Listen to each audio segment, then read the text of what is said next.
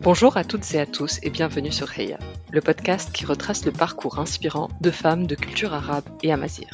Je vous laisse découvrir un extrait de la conversation que vous pourrez rejoindre dès demain sur Heya. Très bonne en sciences, en mathématiques. Est-ce que tu commençais à visualiser peut-être un métier, l'ingénierie, la recherche? Est-ce que c'est quelque chose qui arrivait tôt euh, dans ton esprit?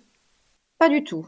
Et euh, je me méfie beaucoup des illusions biographiques qui, euh, dans lesquelles on aime bien dire euh, j'ai eu cette vocation. Pas du tout. J'avais aucune ambition, ni académique ni professionnelle.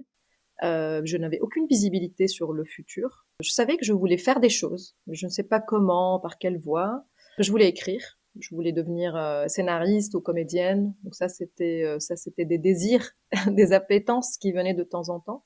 Et par contre, euh, la biologie, la recherche d'abord, je ne savais pas ce que c'était. Je ne savais pas comment on arrivait à être chercheur. Je pensais que c'était juste quelqu'un qui, qui découvre des choses. Donc j'avais vraiment une vision très basique, euh, très naïve. Donc ça aussi, ça, ça fait partie de, de mon attachement à cette idée de capital informationnel.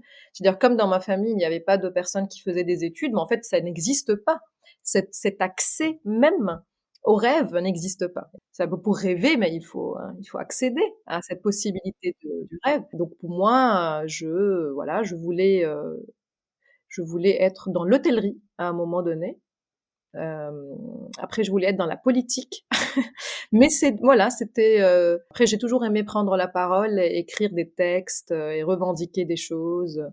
Voilà, je dirais que ça peut peut-être expliquer mon intérêt pour la transmission mais euh, mais je me force pas à trouver des, euh, des liens logiques dans les parcours les, les grandes décisions de ma vie comme celle de partir en France c'était un pur hasard pour lequel je n'ai pas travaillé du tout euh, qui a été euh, vraiment poussé par les autres hein, par une prof à la à la fac euh, là où j'étais à Beyrouth et voilà, c'est pas c'est pas venu comme ça après réflexion avec cette illusion que nous avons que par la force de la volonté, on peut architecturer, designer nos vies. Fait, la majorité de nos décisions naissent de, d'automatisme. En tout cas, pour mon parcours scientifique, euh, ça n'a jamais été une volonté active et consciente de ma part. Cet extrait vous a plu? Pensez à vous abonner au podcast sur votre plateforme d'écoute et activer la cloche pour être prévenu dès que l'épisode est en ligne. Si vous voulez soutenir le podcast, n'hésitez pas à laisser un commentaire ou une petite note sur la plateforme de votre choix. Je vous remercie infiniment et à très bientôt sur Heya.